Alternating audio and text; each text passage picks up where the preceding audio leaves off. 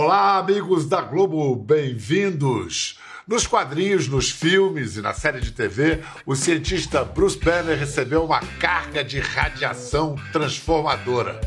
Provocado por qualquer injustiça, seus músculos se dilatam, rasgando a roupa sob a qual surge o monstro verde do bem. Na dura realidade de uma favela de Campina Grande, a conversão se deu pela exposição aos raios da TV. Carregando qualquer objeto que via pela frente para imitar o herói, o menino acreditou no personagem e passou a se apresentar como tal, primeiro em família, depois nos campos de futebol de todo o mundo. Ele era quase um desconhecido no Brasil, ainda verde para consagração em 2014 chamuscado pelos 7 a 1, completou seu exílio voluntário de 15 anos no futebol internacional até voltar para casa para proteger sua gente na pandemia. Quando a carreira já parecia apontar para o ocaso, descobriu a nova alvorada no Canto do Galo. De volta ao fatídico Mineirão, veio a explosão redentora. Aos 35 anos, Chamá-lo de coroa é injustiça. É pouco, ele foi triplamente coroado na última temporada. Campeão, melhor jogador e artilheiro do último brasileiro. E segue em sua jornada libertadora para conquistar a América e, quem sabe, uma vaga na Copa. Seja bem-vindo, Givanildo Vieira de Souza, o incrível Hulk. Fala, Bial. Ah, Já estava aqui emocionado aqui pela essa linda apresentação. É. Mas é uma história muito bonita, Hulk. É muito incrível. Você está falando daí da, da cidade do Galo, isso, não é isso? Na, na minha segunda casa aqui, né? Cara, o que, que tem nessa água de Belo Horizonte aí que te fez tão bem, hein? Caraca, pois é, velho. Eu poder voltar ao Brasil depois de tantos anos, né, jogando lá lá fora e, e poder receber todo esse carinho e ser muito bem recebido aqui na cidade do Galo, em Belo Horizonte, em Minas Gerais, né, melhor dizendo, onde eu saio aqui, sou muito bem recebido, todos os meus familiares, então é um estádio, é uma cidade que entrou para o meu coração e eu sou muito grato a ele, meu, é sem palavras para poder retribuir é. tanto carinho que eu recebo aqui.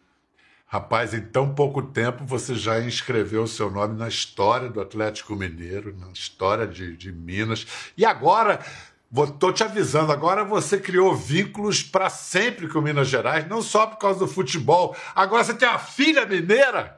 A Zaia já tem um mês, já tem um mês de vida ela?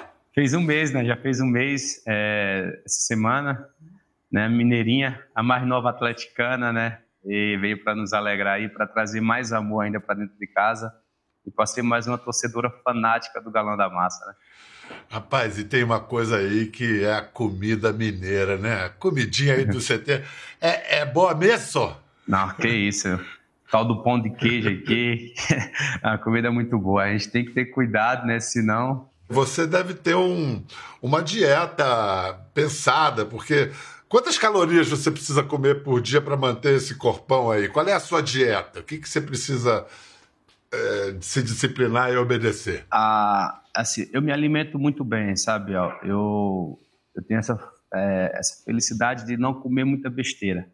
Eu sou muito fã de besteira, doces, coisas salgadas. Como de vez em quando, né? E eu também queimo bastante. Tem jogo aqui, quando está muito quente, eu chego a perder 5, 6 quilos. Eu sei que quando você foi para o Japão, menino ainda, garoto, você chegou a perder força por, por falta de, de sustância lá, né? Como Exato. é que foi isso? Então, eu era muito ruim na alimentação quando jovem, né? Quando comecei a viajar, eu não comia é, verdura, legumes, sabe? Eu não comia... O espaguete tinha que ser sem molho, enfim.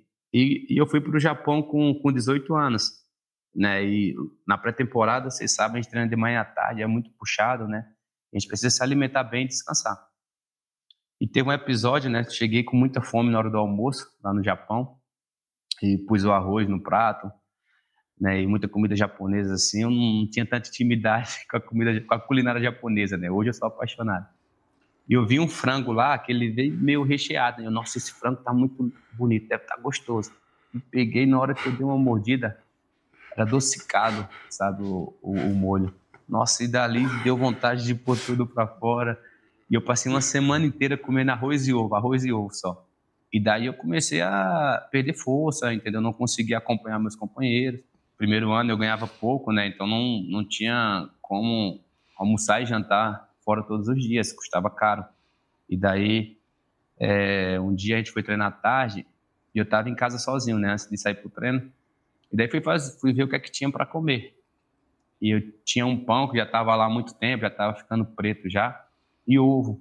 Eu tive que limpar a parte que estava preta do pão, fritei ovo, comi pão com ovo e fui treinar. E depois, tipo, deu uma tontura no treino e tal. Cheguei em casa, liguei para minha mãe, mãe, eu preciso que a senhora me ensine a fazer algo, porque eu não consigo só comer pão e ovo e está ficando muito difícil me alimentar fora, porque eu não tenho condição financeira para poder me alimentar. E daí ela me ensinou, né, fazer feijão, carne, arroz, enfim. Então fui aprendendo isso e graças a Deus resolvi meu problema, né, naquele momento.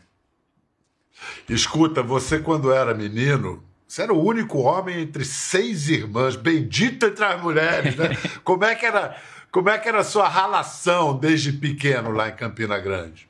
Então, por eu ser o único filho homem, né, entre sete filhos, é, eu tinha que ajudar meus pais. Eu via as dificuldades que eles passavam na feira e eu com com oito anos de idade, por aí sete, oito anos de idade, eu lembro que os dias os dias de feira eram de sexta e sábado. Então na madrugada de quinta para sexta, de sexta para sábado, a gente tinha que sair de casa duas horas da manhã para poder preparar tudo, porque os clientes começavam a chegar na feira a partir de cinco horas da manhã.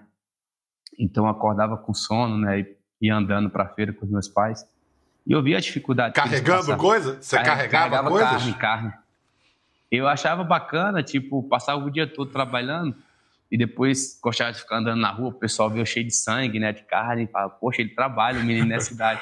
E acabou ficando bacana, sabe? Mas foi muito. Você sempre foi forte? Você sempre teve essa constituição física? Foi, sempre fui. Era mais baixinho assim. Minha mãe é muito forte também. É, eu acho que muitos perguntam, né, se eu vivo na academia. Eu falo que eu não sou de academia. Acho que minha academia foi na época de feira, né, carregando carne para cima e para baixo. Então isso me ajudou bastante, principalmente para aprender a valorizar as coisas da vida, né? Viu que meus pais passavam ali, então isso, aquele momento ali foi fundamental para o ensinamento da vida, né? E essa criança que você era, você fazia brincadeiras para imitar o, o Hulk, fazia, o seu herói? Fazia, fazia. Meu pai ficava Como louco, né? Porque meu pai ficava andando dentro de casa e pegando as coisas, pegava botijão de gás seco, sabe? Levantava, novinho.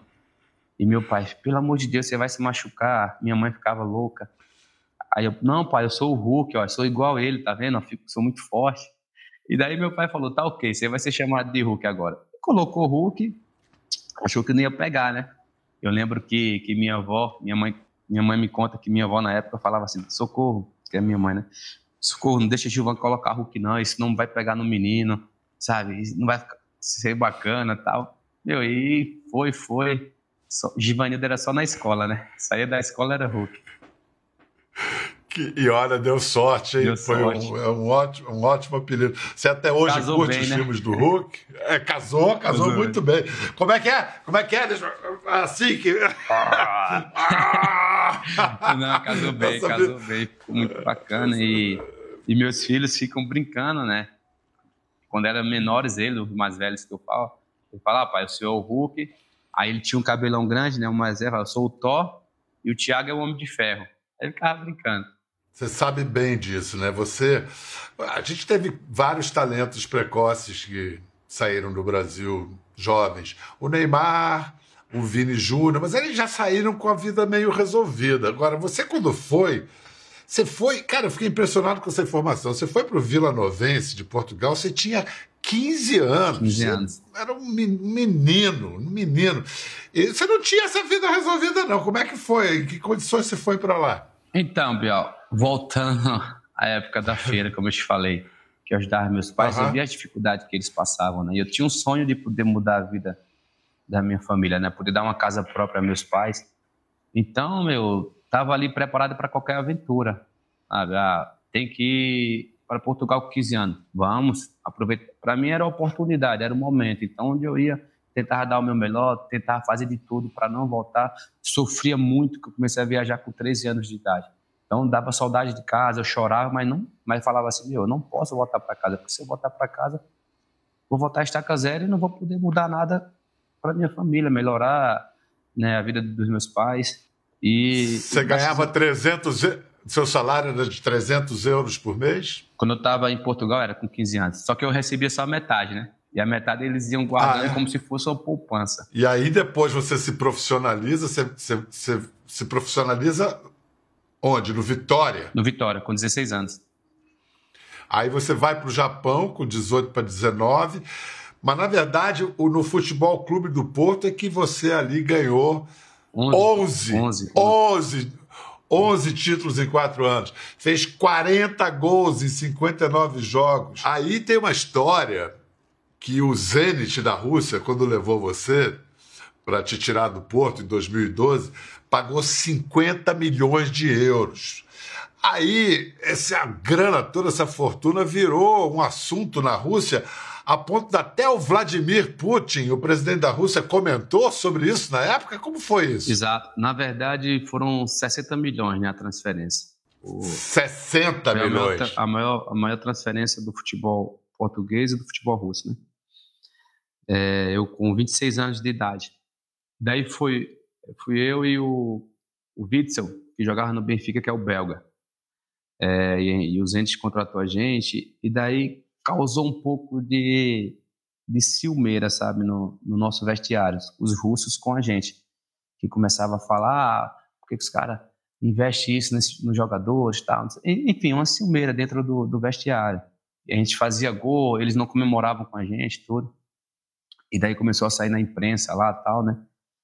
Eu cheguei até a pedir para ir embora, falar assim, ah, vou embora, eu devolvo o que tiver que devolver, entendeu? Eu quero ser feliz. Estou vendo que aqui eles não, não querem que eu esteja. O presidente falou assim, ó, nós somos apaixonados por você, a gente quer que você fique, você vai ficar tal. E logo em seguida, é, o, o, Vladimir Putin, né, que é o presidente da, da Rússia, deu fez um comentário lá falando que seria muito importante para o futebol russo, a nossa contratação foi muito importante, se agregava muito, e realmente o futebol russo naquele momento vinha subindo bastante. Né? Então a gente começou a ganhar segurança. Poxa, esse cara gosta da gente aqui. E no primeiro ano não foi fácil, né? Mas a partir dali é, mudou muita coisa no clube, né? A gente ganhou tudo. É, inclusive ano passado teve uma eleição e eu ganhei o melhor estrangeiro a jogar na Liga Russa de todos os tempos, né? Então para mim foi muito foi muito gratificante passar pelaquela dificuldade no momento, no final né, sair pela volta da por frente. Cima. Tanto é que o Zenit é. me comprou com 26 anos por 60 milhões. E eu, com 30 anos de idade, me vendeu para a China por 55 milhões de euros. Não queriam vender, né? E eu, não, tá bom, já ganhamos tudo aqui na Rússia, vamos para a China. Recebi uma proposta que era irrecusável, sabe? Eu falei assim, não, tenho que ir, tudo. Mas graças a Deus deu tudo certo. Você ficou 15 anos fora do Brasil. É uma vida. Nessa condição de expatriado, eu sei que não é fácil, também morei fora muitos anos. O que, que para você exigia mais força? Era força física ou mental? Ah, sem dúvida a mental, a mental sem dúvida. Psicologicamente precisa estar muito bem e procurar entender, procurar saber mais. Quando eu cheguei na China, eu achava muito, sabe, é, por ser um, é, um país totalmente diferente assim, falar, poxa, mas por que, que os caras têm tanta dificuldade para resolver um problema que seria tão fácil?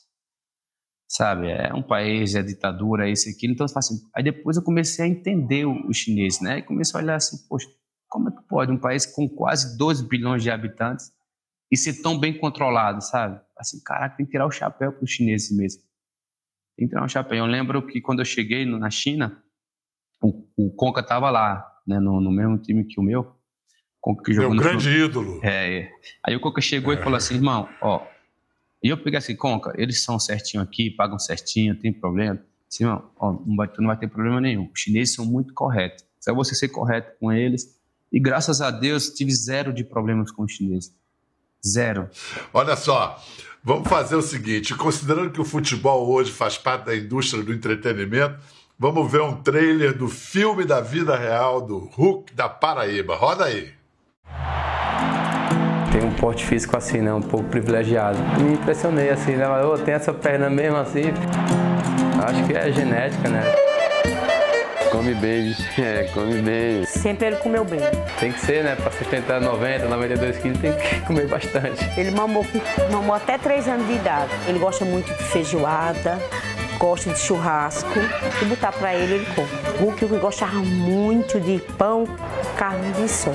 E o leite de peito, né?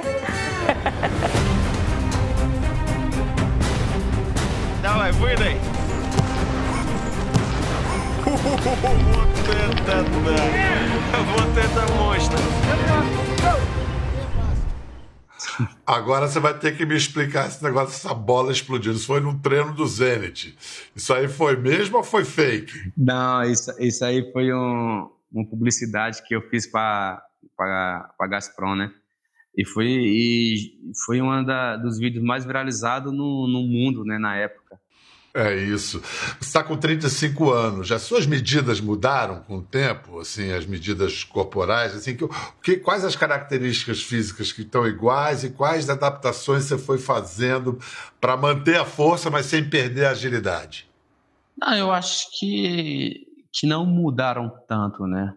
Claro que com o tempo, com a idade, né, tudo, é, é, é natural que você vai perdendo um pouco da velocidade num jogo hoje eu posso chegar a dar 5 piques de 34 por hora, que é uma coisa muito alta. Só que há 10 anos atrás eu dava 15, entendeu? Então é natural que você vai diminuindo um pouco essa intensidade de, de manter por muito tempo, entendeu? Inclusive até uma das conversas minhas com o Cuca ano passado, né, que foi até melhorou muito para mim poder jogar mais próximo do gol, né? Então o Cuca foi fundamental nesse ano passado a experiência vai te dando inteligência de jogo, a experiência ela vai te dosando a piques desnecessários. Poxa, eu não tenho que dar aquele pique porque vai ser desnecessário. Então eu vou dosar hum. para que no outro eu consiga estar 100%. A volta do Hulk ao futebol brasileiro foi tão incrível Incrível Hulk, incrível é o nome do livro que foi escrito sobre essa história. Incrível 2021, no Galo, um ano memorável. Escrito pelo nosso colega aqui da Globo, Caê Mota. Mas aí você falou do Cuca, tem um trecho aqui no livro que diz que o técnico falou para você assim, Hulk, você chegou agora ao Brasil, não é fácil a adaptação, seu diferencial é ter mais velocidade do que qualidade técnica. Na verdade, foi o contrário, né? Ele estava errado? então, quando ele falou isso comigo, né, eu lembro, foram duas situações, né? Uma da minha chegada ao Brasil, né, que, ele, que ele falou que, que não era fácil, né, que, que eu vinha do futebol totalmente diferente, com pouca intensidade, eu tinha jogado pouco, que realmente tinha jogado devido à pandemia. Falei assim, ah, quem que foi o, jogador, o melhor jogador do brasileiro ano passado, no caso, 2020? Ele falou, foi o Marinho. Eu falei, ah, mas o Marinho jogava onde antes? Na China. Falei, então, professor, é, acho que é um pouco contraditório isso aí, entendeu? Aí ele é, mas é porque eu trabalhei com o Marinho e tal. Não, tudo bem, tranquilo, mas a gente vai. Aí teve esse episódio do, do treino, né? Que ele chegou para mim e falou assim: ó, você ter menos qualidade técnica, entendeu? Então faz o simples isso aqui. Eu falei, professor, é, isso prova que a gente não se conhece, eu não conhece meu futebol. Você vai passar a conhecer meu futebol. E teve um jogo é, dois dias depois, né? E teve alguns jogadores que escutaram isso. Um jogo dois dias depois, a gente jogou no Independência, que lembra, Campeonato Brasileiro, e eu dei cinco toques de letra. Né? E os caras chegavam assim brincando, não faz isso que você não tem técnica, não faz isso, tipo, zoando, sabe? Mas assim, foi o começo com o Cuca, sabe? Conhe... eu, depois eu passei a conhecer o Cuca, sabia lidar com ele. Ele é um cara, meu, assim, é um cara, ele, é, ele tem o estilo dele, sabe? Assim, mas graças a Deus, é, a gente teve uma discussão só ano passado? Mas depois, graças a Deus, deu tudo certo, a gente foi campeão. É um cara que eu desejo tudo de melhor para a vida dele. É, conheci a mãe dele, uma pessoa espetacular que vinha aqui me abraçava, sabe? Então, é, eu, eu, eu desejo para ele tudo de melhor nesse mundo. Um cara que foi muito importante para mim no ano de 2021 também. Eu, eu aposto que ele ficou muito feliz de ter queimado a língua, tenho certeza. ah, com certeza, com certeza.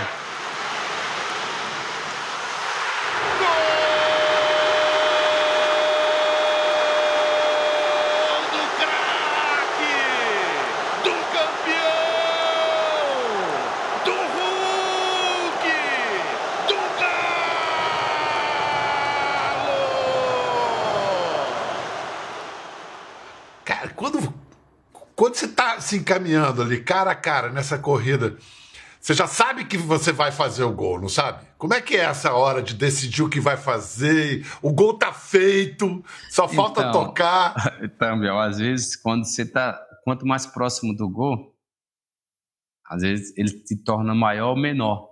Quanto mais próximo do goleiro, o gol vai se tornando menor. Aí, aí é onde entra a, a experiência, a frieza, entendeu? De você poder tomar as melhores decisões. Mas graças a Deus eu venho sendo muito feliz, né? No Mineirão, uma casa onde eu vivi um momento, um dos piores momentos no futebol, né? Hoje, eu, hoje é a, a minha casa, hoje é onde eu amo jogar, onde eu gosto de estar. Rapaz, esse momento triste que o Hulk está se referindo foi o dia 8 de julho de 2014. Se a gente não esquece, imagina quem estava dentro do campo. Quando estava 0 a 0 Hulk, você ainda cruzou uma bola com perigo. Lembra desse momento? Tava 0 a 0 ali. Eu lembro que estava 0 a 0 a gente teve a oportunidade de fazer 1 a 0 né? Tivemos muito próximo de fazer 1 a 0 e não conseguimos fazer o gol e logo de imediato começou, começou a chuva Nossa, de gol, né, irmão? Não, e a gente olhava assim um pro outro, eu te juro, por chegou um momento ali que eu achei que eu, que eu tava tendo um pesadelo, entendeu? Poxa, não tô vivendo isso aqui, será que eu vou acordar daqui a pouco? Sabe? E eu é um, também. Até hoje, assim, eu lembro que no final do jogo era um ambiente de velório, sabe? no, no, vestiário, ninguém conseguia falar nada, era só, só chorando, ninguém não, não, conseguia botar o outro para cima. É, foi complicado. Quando fez ali o, o 2 a 0 que já seria dificílimo de virar, faltou ali uma liderança para parar o jogo, esfriar os caras? É, é como eu costumo falar, sabe? Quando você está friamente analisando, é tudo muito mais fácil. Você falar assim, ah, poxa, a decisão a ser tomada seria isso. A 2 a 0 peraí, vamos fechar aqui vamos fechar aqui, tá, vamos sair um contra-ataque, no segundo tempo a gente muda a estratégia. Só que, tipo assim, a gente tinha tanta confiança no nosso grupo que, ah, vamos virar, vamos para cima. Se você me perguntar ali o que é que passou, eu assim, poxa, eu acho que eu vou morrer e não vou conseguir responder o que passou, porque ninguém é inexplicável, uma situação que você não consegue explicar o que aconteceu. Mas vamos falar desse ano incrível de 21 que você teve. Você fez 36 gols, deu 13 assistências, como você disse, em 68 jogos, ganhou os títulos Mineiro, Brasileiro, a Copa do Brasil. E agora você deve achar graça de quem falava, né? O Hulk tá voltando pro Brasil só para ganhar uma grana e encerrar a carreira. Alguma resposta dá para eles ou já está dada? Não, acho que não. Assim, muitos usam assim, né? Quando o atleta volta para o Brasil, que fala, ah, veio só para ganhar o dinheiro. Mas tem muitos atletas que, que às vezes abdica de ganhar mais e quer voltar para o seu país. Antes de eu fechar com, com, com o Galo, eu tive inúmeras propostas para ganhar muito mais do que eu ganho no Atlético.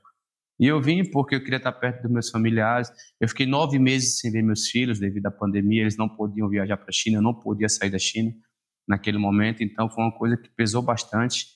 Né? É, a única proposta que realmente tinha pesado para eu ir, que eu, eu, tinha dado sim, foi para a Inglaterra. Eu tinha uma proposta do, do Tottenham, né? o Mourinho na época tinha dado ok, e devido é, às regras, por eu estar jogando na China, muito tempo sem jogar na seleção brasileira, eu não poderia jogar na Inglaterra. Então, os advogados tentaram ver se tinha uma brecha e não conseguiram. Então foi a proposta que eu teria aceito naquele momento ali, né? Entendi. Mas eu vim para o Brasil assim, né, com muita desconfiança, né? É, é, normal quando você vem pela contratação, por tudo que esperam de ti. E no futebol é isso, eles querem que você prove hoje. E às vezes eu via repórteres falando das minhas características, eu falava assim, poxa, será que estão falando de outro jogador? Sabe? Então eu via que ele não conhecia realmente o, o, o jogador, né? não acompanhava, que é natural pelas ligas que eu joguei, né? Então todo mundo ficou muito surpreso com, com meus números ano passado. É até engraçado que que eu via repórteres falando assim, poxa, o Hulk hoje está vivendo o melhor momento de sua carreira. Eu falei assim, pô, nem de longe. Nem de longe. Ninguém, ninguém tinha acompanhado essa carreira é para dizer isso, né? sabe? Você tá, provou que a sua força aparente e física não é a sua verdadeira força. A sua verdadeira força é essa, a inteligência de saber se adaptar, a perseverança de treinar e saber que futebol a gente ganha um dia, perde o outro. Essa derrota para o Tolima, qual pode ter sido o lado bom da derrota para o Tolima? Nós já estávamos classificados, né? Estávamos classificados, mas assim, é, até então nós éramos é, a equipe com maior invencibilidade na história da Libertadores. Né? Acho que são, eram 16 ou 17 18. jogos. 18 jogos. 18 jogos. 18 jogos. Então seria mais um jogo ali. Então isso, querendo ou não, é uma marca histórica. Quando você perde no jogo, é triste, é doloroso? É. Mas isso aí te ensina a você melhorar onde tem que ser melhorado, entendeu? Claro que tu vai voltar à perfeição? Não, mas tu vai se fortalecer. Vai ser muito mais difícil os adversários ganhar para ti. No início, que você estava dizendo foi difícil, até os resultados começarem a aparecer, você chegou até pensar em rescindir o contrato com o Galo. Qual foi a importância de sua mulher, a Camila? Pô, Bia, eu lembro que eu chegava em casa mesmo triste, velho. Chegava muito triste em casa. Eu sou, eu sou, eu sou, sabe, é, vidrado em querer jogar, em querer disputar, em querer competir. E por aquele momento ali eu sofri bastante. Chegava em casa e, e falar para minha esposa, ah, eu eu não estou aguentando mais não. Eu não sei. Ela, ah, mas o que está acontecendo? Desabafava com ela, tudo. Chegava a mandar mensagem para minha advogada, ó, eu estou pensando em decidir meu contrato, calma. Aí vi minha, aí vi minha esposa. Amor, é, você é um cara que, que se cobra bastante, relaxa. Relaxa, você é uma pessoa que tem muita fé em Deus. Conversa com Deus, entendeu? Relaxa, trabalha, faz só o teu trabalho, deixa as coisas acontecerem naturalmente. Vai acontecer. Se tiver que dar certo, vai dar certo. Você lembra? A gente conversou bastante antes de vir para o Brasil. A gente sabia que, como na sua vida nada foi fácil, tu vai ter adaptação. Não se cobra tanto. Deixa as coisas acontecerem. Joga com amor, joga com felicidade. Não joga com pressão. Sabe? Treina com. Treina, sabe? Você ama jogar futebol, você ama treinar. Eu vejo, tu sai do treino no, no CT, às vezes tu quer treinar em casa. Então, isso te faz bem, treina, faz isso, sabe, com leveza. E eu comecei a fazer com leveza, sabe, assim, tirar um pouco dessa, dessa pressão em cima de mim. Né? Aí falei assim, ah, vou cortar meu cabelo, tá com cabelo grande. Aí ela falou assim, corta, ué. É, às vezes fala assim, tipo assim, a gente mudar o visual, faz leveza, muda o visual. Logo quando eu cortei o cabelo, no, no jogo seguinte, eu fiz logo dois gols na Libertadores, começou a acontecer as coisas mudarem, tudo. Aí ela falava assim, ó, tá vendo? No livro ela fala uma coisa bonita, Camila fala que o seu músculo mais forte é o coração. E pelo jeito você é só coração mesmo, né, meu gigante? Pô. Chega a emocionar, né? Porque. É.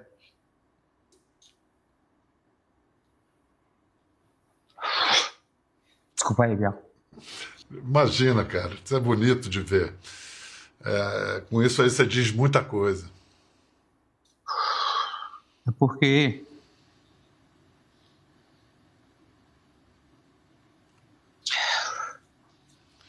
Bota para fora mesmo. Desculpa aí. Imagina, cara, é isso que ela estava te falando. Deixa a pressão sair. Verdade. Né? Porque, sabe, hoje, muitos olham assim, o. Obrigado. Muitos olham o Hulk, né? Onde eu, onde eu cheguei, o que conquistei, né, o que Deus me deu de, de tudo mais valioso, valioso, né, são meus filhos. E bens materiais, a gente conquista, a gente trabalha, a gente busca, a gente pede, a gente ganha. E por vezes a gente é muito invejado e criticado pelo que você construiu. Poucas pessoas conhecem tua trajetória, conhecem teu coração, conhece o ser humano que você é, entendeu? Então, as pessoas hoje, ela não te ela não, não dá valor pelo que você é, e sim pelo que você tem. E eu sou uma pessoa que eu, diariamente eu boto meu joelho no chão e agradeço a Deus por tudo que Ele proporcionou na minha vida. Não digo financeiro, mas é, pelo que eu estou vivendo hoje, sabe? Profissional, pessoal, sabe? Poxa, Deus vem me abençoando de uma certa forma que eu não tenho palavras para agradecer a Ele, né? Perto dos meus familiares. Tanto amor, né? Perto dos meus Tanto familiares. amor que você tem Uhum. É, meus filhos, que são tudo que eu tenho nessa vida, né? Meus quatro filhos. Tenho uma esposa que me ajuda pra caramba, meu. Então, poxa, eu sou muito privilegiado, sabe? Eu sou um cara realmente abençoado e eu tenho que valorizar e agradecer a Deus por tudo isso. Você tem muito amor em casa, muito amor das arquibancadas, muita gente te ama e tem muita gente torcendo para te ver no Catar. Ano passado você voltou a ser chamado para a seleção, mas jogou o quê? Oito minutos contra o Peru. E será que o melhor está guardado para o fim do ano? Você tem esperança ainda de estar tá lá no Catar? Tite chamar você? Como a gente costuma dizer, né, Biel? A esperança é a última que morre, né? Enquanto houver chance, a gente está trabalhando, está focado, né? Mas independente, a gente está na torcida para que o Brasil volte com, com o título. Já pensou se você faz ali de Benzema, o que o Benzema faz no Real Madrid, aproveitando a juventude do Vini? Você se vê fazendo esse papel ali? E fazendo gol, né? E era bom. É, é, claro. É, pois é, a gente fica sonhando, né? Sonha com, com isso, sonha é. tantas coisas, né? Que, que o futebol faz a gente né, sonhar, né, buscar. E eu estou buscando, estou buscando no meu dia a dia aqui no, nos Jogos do Atleta, dando o meu melhor para quem sabe, né, realizar mais um sonho. Sem passar por cima do, do Tite, nem dos teus colegas atletas, mas por que, que você pode ser útil e devia estar nessa lista? Ah, assim, se você perguntar, todo jogador vai dizer que, que devia estar, né? Eu, eu sempre falo que eu respeito pra caramba é, as decisões do Tite, eu sei que não é fácil para ele. Imagina tu ter que selecionar 23, 26 jogadores com um leque de opções, né? E toda lista que que o Tite fizer, seja ela para a Copa do Mundo, para qualquer amistoso, é, vai ter cobrança em cima, que é natural, é, é treinador da seleção brasileira, entendeu? E eu imagino a pressão. Né? Na verdade, não dá nem para imaginar a pressão que é para ele, né? Mas, assim, é, eu acho que tipo, pela, pela, experiência, né, de, de, poder agregar também, pelo fato de, de ser bom de grupo, de dar bem com todo mundo também, né? Claro, vendendo meu peixe, né? Mas assim, é, mas eu sei que, que o Tite também tem os jogadores que ele já conhece há mais tempo, já confia, a gente também entende muito disso. Eu sei como que é o futebol e às vezes o treinador vai muito pelo jogador que ele já trabalhou. E a gente entende demais isso. Mas como eu falei, eu vou estar buscando, né? Independente se não estiver lá, eu vou estar torcendo de onde eu esteja aqui no Brasil ou viajando, eu vou estar torcendo para que o Brasil é, traga esse título que é tão importante para a gente. Olha, a sua torcida vale estando no grupo ou não. E queria agradecer muito a, a, esse tempo, essa conversa maravilhosa. Foi ótimo te conhecer melhor, Hulk. Agora eu vou ter que terminar fazendo uma pergunta que minhas amigas falaram que eu tinha que perguntar. Que é sobre a sua bunda, Hulk. Porque as mulheres olham para tua bunda e ficam a falando famosa. da tua bunda. A, a famosa bunda do Hulk. O que, que você já ouviu de mulher por causa dessa bunda? Ah, meu, tem muito disso. Eu, ó, é engraçado, eu já encontrei senhoras assim de mais de 80 anos, né? Aí você, assim, deixa eu ver se sua bunda é de verdade mesmo, sabe? Olha assim. que é isso, minha senhora? Sabe? Que é isso, minha senhora? Mas a senhora de 80 anos queria ver se era de verdade como? Apertando a bunda? Não, aí falava assim, posso pegar para ver se é de verdade? Aí eu falava assim, que é isso, minha senhora? sabe? Mas era, era uma coisa que no começo me deixava muito, me deixava muito sem graça, sabe? Hoje eu já relaxo mais, tudo. É aquilo que aí vem ganhando experiência e começa a saber lidar com, com, com as situações, né? Principalmente porque não tá nada caída, a bunda tá em cima, tá tudo em cima. É engraçado que aí pergunta se eu faço algum exercício. Eu que é isso? Não faço, não. Eu faço para as pernas, trabalhar as pernas, né? É, a, a, as coxas, porra, uma força. Ah, mas, é, mas é de família. Minhas irmãs também, o corpo é assim também, todas têm tem a bunda avantajada, né? É. Aham, aham. Beleza. É isso então. Hulk, muito obrigado, cara. Foi um grande prazer conversar contigo. Uma boa sorte. Que, que a luz continue te, te guiando e te ah, iluminando o seu caminho. Você dá tanta alegria e esperança para tanta gente. Muito obrigado. E rumo ao Hexa! Se Deus quiser, Bel, muito obrigado pelo convite, né? Você sabe que eu sempre admirei seu trabalho, sempre acompanho. Né? E para mim é, é um orgulho estar participando, né? ter sido com, convidado para ti, né? ter sido convidado por ti, na verdade, fiquei até nervosa, Quando eu recebi o convite, eu de imediato falei para o meu assessor, a Cássio Felleger, não, pode marcar, assim, que para mim é um orgulho de conversar com um cara desse, um cara tão, tão, tão inteligente, tão do bem, com certeza vai, vai, vai ser fundamental né, para mim, para poder aprender ainda mais. Maravilha. Tô, tô só esperando a chance da gente comer um pão de queijo aí em Minas. Ah, as portas estão abertas aqui. Vem nos visitar aqui na Cidade do Galo. Vem aqui em casa tomar um vinhozinho. Te dar um abraço. Legal. Tá bom? Grande, grande, grande abraço, querido. Abraço, Obrigado. abençoe aí. Para a torcida do Galo e para todas as torcidas, aquele abraço também. Rumo ao Quer ver mais? Entre no Globoplay.